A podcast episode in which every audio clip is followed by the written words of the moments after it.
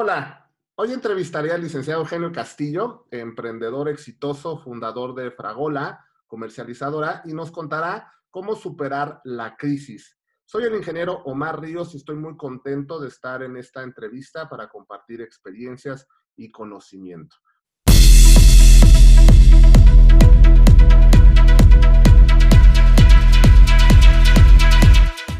Bienvenido, mi querido Eugenio, ¿cómo estás? Muy bien, Omar. ¿Y tú qué tal? ¿Cómo estás? De super lujo. Muy contento por, por tenerte aquí. No, a ti también muchas gracias. A mí te agradezco tenerte aquí este, con toda tu audiencia. Padrísimo. Muy bien, este, mi querido Eugenio. A ver, platícanos un poquito eh, acerca de, de, de, mm, tu trayectoria, qué te dedicas. Cuéntanos, por favor, para que te conozca la audiencia. Eh, claro que sí. Mira, mis primeros pasos en el emprendimiento eh, fueron desde muy edad, una edad muy corta. Yo tenía 12 años, 10 años, y eh, yo buscaba cómo generar eh, dinero, ¿no? Cómo generar flujo, cómo emprender, porque siempre me ha, desde, desde chavo siempre he tenido como que esa, esa intención, ¿no? siempre he sido muy emprendedor, muy movido en, en toda la parte de negocios.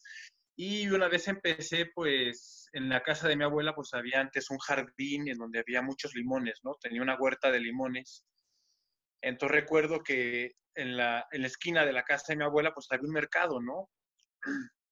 Me acuerdo que en ese entonces, pues yo era fan de los videojuegos eh, y quería ir a jugar este, maquinitas, cosas por el estilo, y les pedí a, a, mis papás dinero y no me daban, ¿no? Me decían que no, que me esperara, que al siguiente día me daban, ¿no?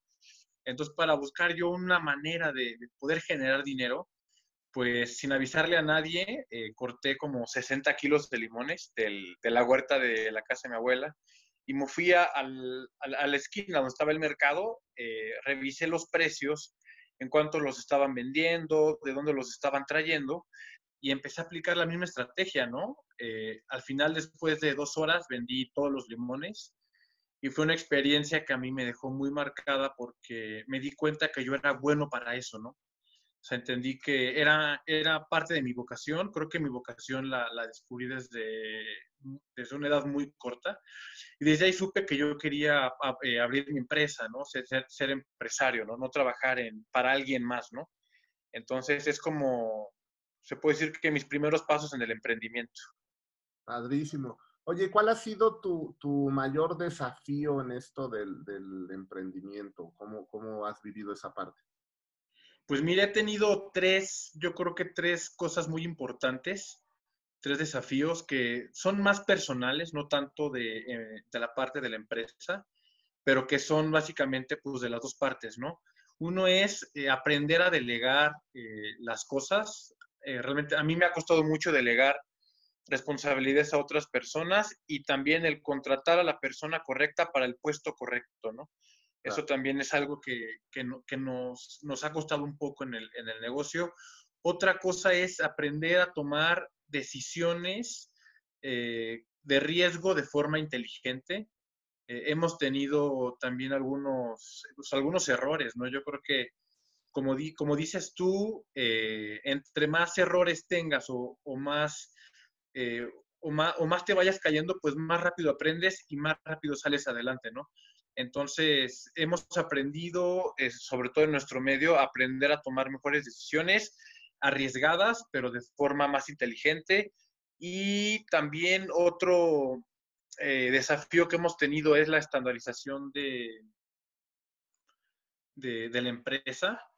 Para mí toda la estandarización se basa en cuatro puntos, ¿no? La primera es la acción, que es básicamente cuando tú empiezas una empresa, es, tú tienes que hacer todo, ¿no? Entonces, tú eres todólogo, ¿no? Eh, también porque falta el flujo y tú, pues, tú tienes que, que buscar eficientar costos, eh, tú, cobras, eh, tú vendes, tú levantas el teléfono, tú, eh, tú haces los cierres contables, etc., etc. O sea, yo hacía básicamente todo, ¿no?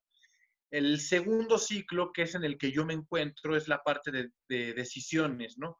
En la parte de decisiones es vas contratando personas y al final tú les vas diciendo qué vayan haciendo, ¿no?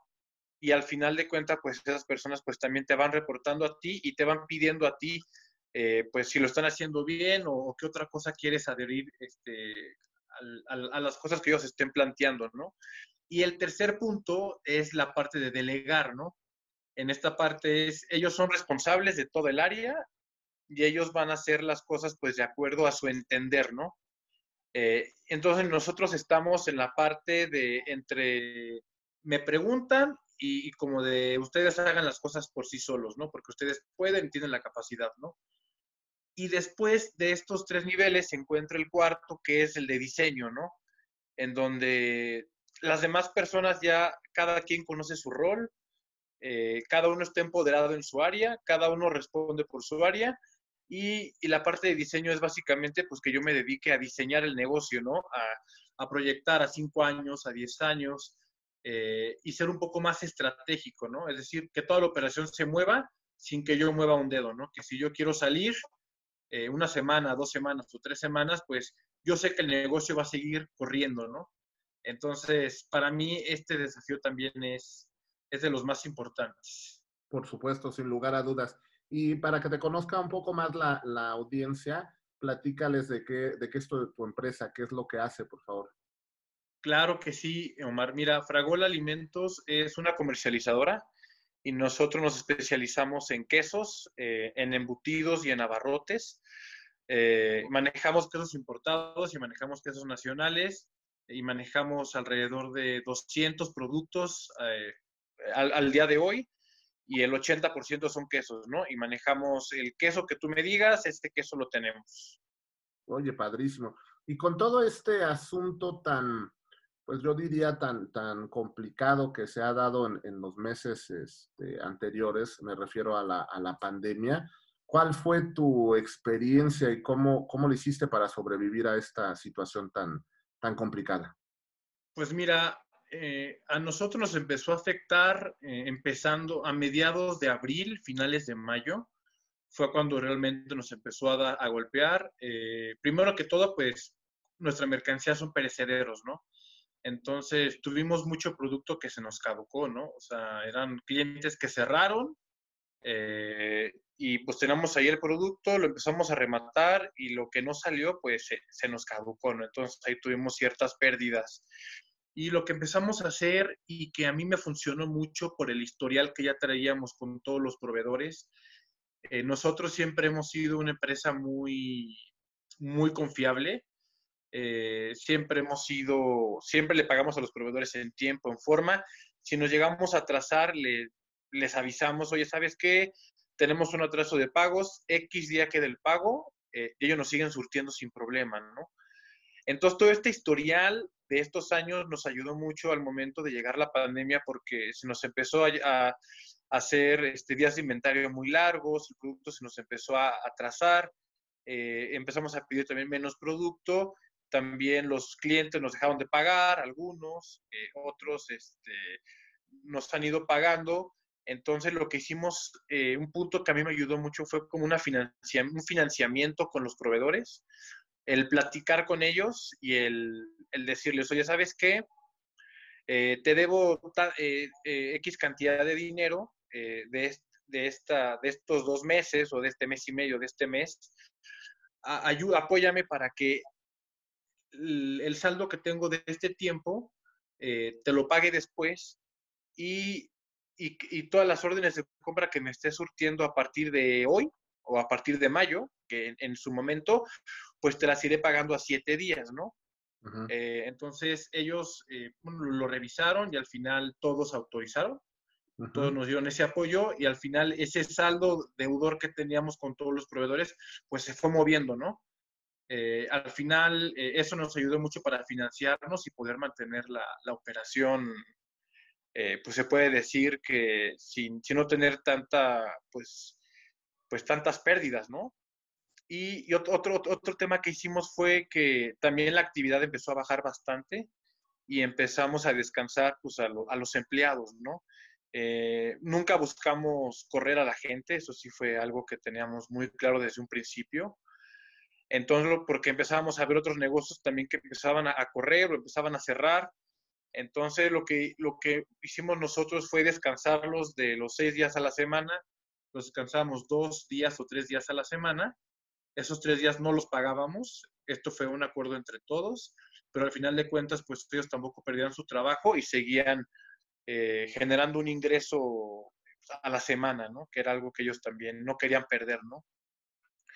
Y la otra que también tuvimos fue cortar crédito con clientes. Eh, básicamente a la mayoría les quitamos el crédito. Hay ciertos clientes que ya conocemos de tiempo, que son muy buenos clientes, eh, que pagan. Este, a esos clientes les mantuvimos el crédito eh, y a otros se los recortamos y a otros de plano pues se los quitamos, ¿no? Y también buscamos recuperar este, el dinero lo más que podíamos para ir regularizándonos para también nosotros estarle abonando a los proveedores de las facturas que teníamos como en stand-by, ¿no? Por, el tema de la pandemia. Yo creo que esos tres puntos fueron los que nos ayudaron a, mantener el barco. Eh, aún, aún está un poco complicado, pero ya, ya está repuntando esto un poco mejor y también pues ya estamos terminando de, liquidar las deudas que teníamos con los proveedores. Oye, muy bien, pues muchas felicidades. Oye, muy bien las medidas que tomaron.